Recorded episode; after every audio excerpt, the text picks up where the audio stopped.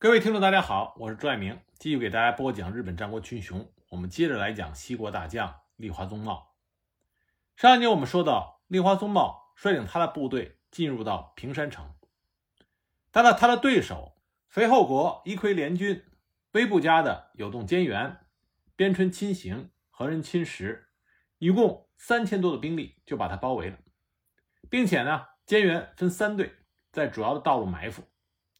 立花宗茂面对这种情况，他利用先前雇来运送兵粮的人夫三十人，先让他们离城，然后放出话去，说立花军因敌人势众，要等到明日肥后佐佐援军来援才会出城。那么这个假情报传出去之后，就令围城的联军出现了松懈。那么立花宗呢一看时机到了，就分成了三队，由尤物为信为先锋队，率领三百人齐袭。使得联军中其中的两队彻底崩溃，然后由吴维信率领的先锋队就突破到了肥后三家河的平野立尾一地。这个时候，山岭上的联军用火枪从两旁攻击立花宗茂亲自率领的五百人的本队。那么，立花宗茂勇猛异常，突破了敌军的阻击。可这个时候，和人亲实、边春亲行和其他的几员。一葵联军中的大将从中左右三方设伏，而有动兼援的部队也从后方逼近，形成了夹击的态势。那么立花宗茂的本队进退不能，只能与一葵联军进行激战。那么一葵联军中的众多家将一看时机难得，都拔出刀来，争相冲杀过来，想立下头功。那么立花家的众家将也是相应的拔出刀来进行对决。双方的将领就陷入到一种肉搏乱战的状态。立花宗茂单手持着大长刀，在马上连讨敌将七人。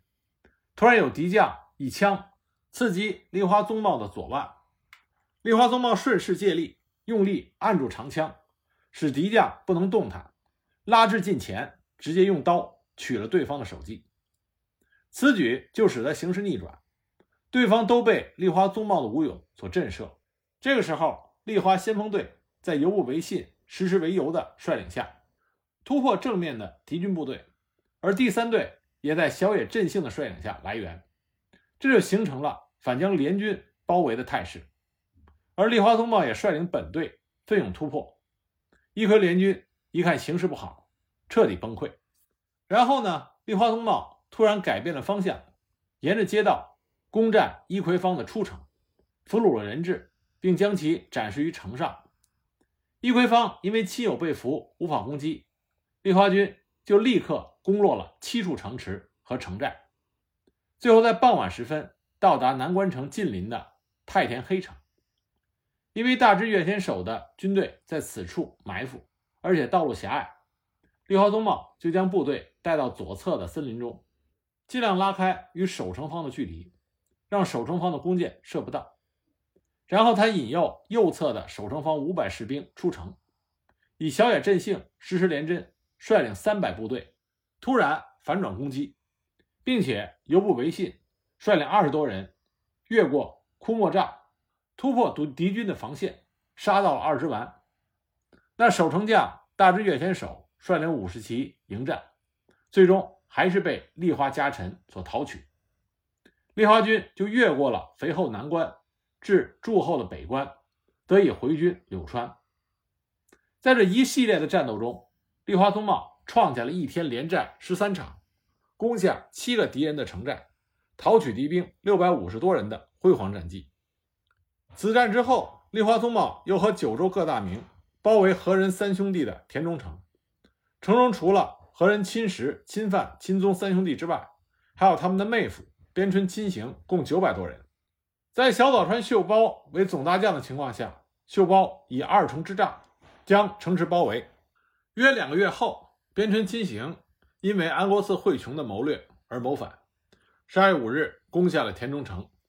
并且在此战中，立花宗茂和小早川秀包合力杀退了号称人鬼的猛将和人亲宗。不过，由于先前在九州征伐时期，和人氏曾经委托立花家降服于丰臣，有过信赖关系。所以，立花宗茂在此战过后，保护了和人兄弟中的老四和人统实，并命令他成为家臣小野振兴的义弟，保住了和人氏的血脉。随后，立花宗茂和佐佐成正、安国寺惠琼等人在十二月二十六日攻下了威部亲勇的成村城，而威部亲勇一族十二人在次年被丰臣秀吉下令处死。立花宗茂为了维部一族的武士名誉，于五月二十七日在柳川城的黑门挑选了手下十二人，与威部一族十二人单挑，被称之为黑门放讨。结果威部十二人光荣战死。担任监察役的前野长政目睹过程之后，在震惊之余，当场佩服他的气概。而丰臣秀吉在听说立花宗茂做法之后，也说：“真不愧是立花。”那么在这一时期，因为和小岛川秀包经常担任先锋的缘故，绿花宗茂认了小岛川龙井为义父，和小岛川秀包结为了义兄弟，并和秀包一起领了羽柴的姓氏，从四品下侍从的官位，所以又人称。羽柴柳和侍从，赐姓丰臣，成为第一代秀吉的普代众。公元一五九零年，他参加了由秀吉号召的小田园征伐。二月一日，秀吉在一次大会中，在朱大明面前称赞说：“东有本多忠胜为天下无双的大将，西有立花统虎为天下无双的大将，为东西一双的名将。”自此，立花宗茂的名气传遍了日本战国。公元一五九二年，文禄之役爆发，立花宗茂和小岛川龙井、小岛川秀包、诸子广门，他的弟弟高桥统增一起组成了第六队，负责攻略朝鲜西南方的全罗道。立花宗茂在出战之前制作了约两百个金箔压桃形兜，给自己手下的将士们佩戴。这种兜可以说是立花家的招牌。立花宗茂在六月。进军到了汉阳，也是今天的首尔，于南大门布阵。此时汉城西北二十公里处有朝鲜军，应该是朝鲜义军洪继南等人在京城周边的其他联合义军。那么朝鲜义军大概是六七千人，建筑了山寨，阻止日军前进。丰区贺家正和有马晴信等将都遭受到朝鲜义军弓箭队的攻击。宇喜多秀家急令立花宗茂前往驱逐。立花宗茂在六月二十六日前往侦查，得知山寨附近茅草繁茂，地势不平，而且多岩石，不利于乘马行动。当晚，立花宗茂决定派人先去割草。此举在次日就引起了朝鲜义军的怀疑。晚上，立花宗茂又派人去除草，并将一千多人分成三队潜伏。结果就引诱出山寨中的朝鲜义军二三千人。立花宗茂命令自己的埋伏部队静待敌军深入之后再出击包围。朝鲜义军顿时混乱撤退，然后联合寨中的兵力三度反击。而这个时候，立花家的士大将立花成家、由部为次率队讨取了朝鲜义军三百多人。之后呢，立花宗茂将山寨周围的各处房屋点火。配合着火势助长了大火，然后利用烟熏出了寨中的朝鲜义军，追击讨取了七百多人。之后，立花宗茂等的第六队面对全罗道的朝鲜义军，在七月九日进行了第一次锦山之战。立花宗茂配合小岛川龙井，击杀了朝鲜著名的义军领袖高敬命。八月九日，又在梁丹山击灭了再度攻来的南平县监韩盾五百兵。十八日，第二次锦山之战，又再次配合小岛川龙井，击灭了赵县曾将林圭以及海南县监边印并。而在此之前，七月十六日的第一次平壤之战，也有种传闻说，立花宗茂与黑田长政大有一统，北上支援小西行长，击破了明军祖承训和史如。之后呢，立花宗茂维持了全罗道的入口锦山、茂珠等据点，随后又北上京城。参与军事会议，十二月改往驻守平壤南方的牛峰。文禄二年，也就是公元一五九三年一月二日，小西行长在第三次平壤之战中遭到明军的猛烈攻势而惨遭大败，日军各部匆忙地援救小西军，并由北部南撤到京城。此时，立花宗茂驻军于平壤南方的牛峰，于一月十日北上救援小西军的行动中，与他的弟弟高桥统增一共三千兵力，一起在龙泉山城外，配合城将黑田二十四旗之一的小河信章进行火枪作战。立花宗茂和高桥统增分兵五队埋伏，约七到八千的朝鲜军队因为混乱撤退。这仗被称之为龙泉城之战。同年一月二十五日，就是在著名的碧提馆之战的前夕。明朝联军侦察队扎大寿、高彦博与日军侦察队加藤光太、前野长康所部遭遇，日方损失了六十多人，撤退回报说明军进逼的消息。日军当时在军事会议上就陷入了是守城还是出战的讨论。而这个时候，小岛川龙井赞美说，立花家的三千士兵足以抵挡他家敌军一万，以此来激励各军出战。因此，于二十六日。立花军作为先锋队，以三千二百的兵力，在清晨时分，早于其他日军，率先孤军北上，于碧提馆南方的立石岭进行侦察之后，将军队分成三队，面对明军先锋队扎大寿的进攻，那么立花家的家臣石石连九率领五百兵为前锋，使出示弱之计，引诱明军进攻包围，然后以火枪集体速射。投枪袭入战法，侧面奇袭，将明朝数千联军逼到北方，到达碧提馆。期间，立花家的部队甚至在明朝联军面前居然食用午饭。午后，在小早川龙井等日军的集结地再度开战。此时，面对其他将领如毛利军和宇喜多军争相想作为前锋的要求，立花宗茂答应，并对家臣说：“不管哪一军的胜利，都是日本的胜利。”不需要争这种虚名为安慰，然后呢，他就一阵隐藏于明军右翼的山上，见机出战。先以火枪速射三回之后，以示强之际，突然立出多处军旗，并且击鸣战鼓，全军举起长枪拔刀，反射日光，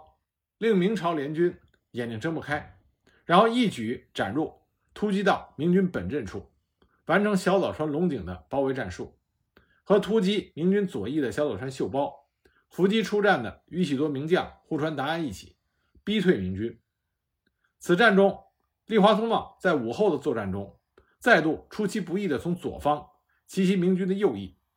从山丘之上，如飞将军一般冲进明朝联军的阵中，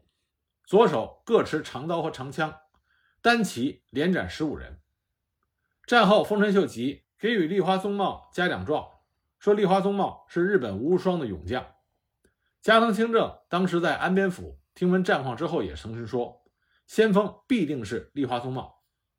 此战，立花军于两次突击之中，士大将石石连九、一族之其本武士护慈镇林、齐凤行、池边永胜、金甲队先锋队长小野成幸等众多的家臣战死，包括杂兵损失近五百的兵力。我们这里要强调一下。关于立花宗茂在碧提馆中的战绩，在明朝和朝鲜的历史记录中都没有写到，这完全是日本史料的一面之词。那么至于可信度呢，我们没有办法进行考证。但是以立花宗茂历来的战场表现，他在与明朝联军的对战中，一定给明朝联军造成了不小的麻烦。同年六月，日军计划再次攻击晋州城，然而城北方的青州一带。有明军猛将刘挺以及周边其余明军共约三万多人，分散驻屯于各地，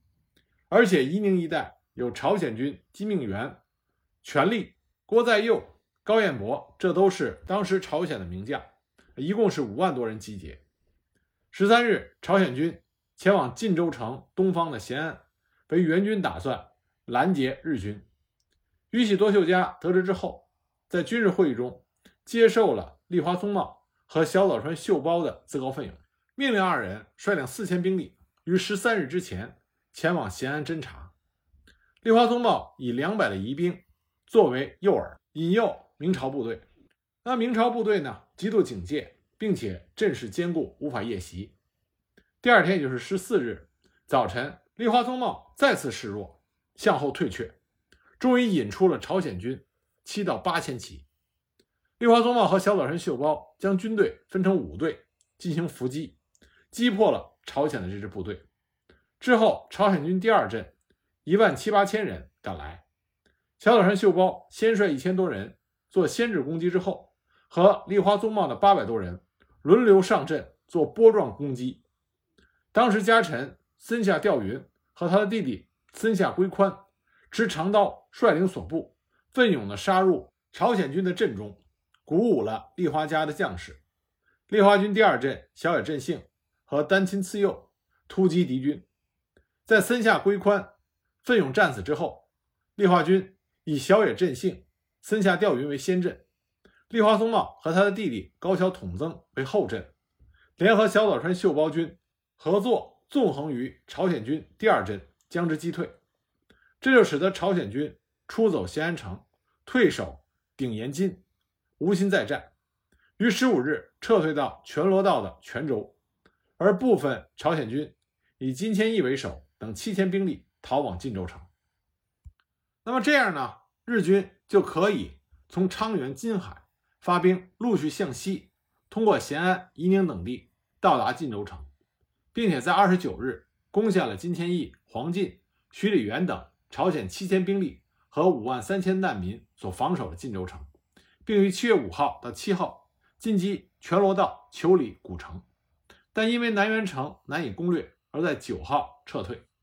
晋州城也在此后因为日军改到南部沿岸筑城而进行了放弃。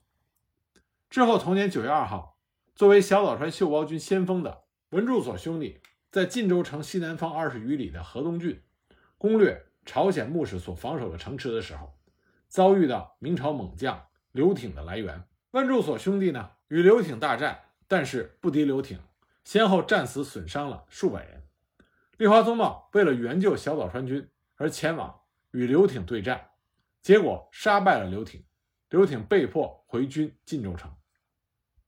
公元一五九四年到一五九五年，由于明日处于议和阶段，立花宗茂和小岛川龙井等第六队在朝鲜釜山南部修筑城池，这就是龟浦窝城。立花宗茂因为小岛川龙井途中回国养病，因此负责了后半部分的建筑工事，并且接应军粮的输送。公元一五九五年，立花宗茂回到日本，在太阁简地中测得柳川藩实为二十二万担，因为朝鲜战功加增四万担为二十六万担。但是不久以后，因为石田三成等人的从中作梗，被削去了十万担，而变成了十六万担。公元一五九六年。立花宗茂受领了丰臣秀吉赏赐的京都聚乐地中的一栋豪华的住所，与自己的妻子银千代共同前往居住。但不久之后，丰臣秀吉担心立花宗茂没有继承人，所以让西川中兴引荐了师岛秀行的女儿八千子作为立花宗茂的侧室，这就使得立花宗茂的正室银千代为此愤慨，而和立花宗茂分居。自此，两个人就再也没有和好过。公元一五九七年，日本在朝鲜的第二场大战——庆长之役正式爆发，立花宗茂再次回到了朝鲜战场。那么他的表现如何呢？我们下一集再给大家继续讲。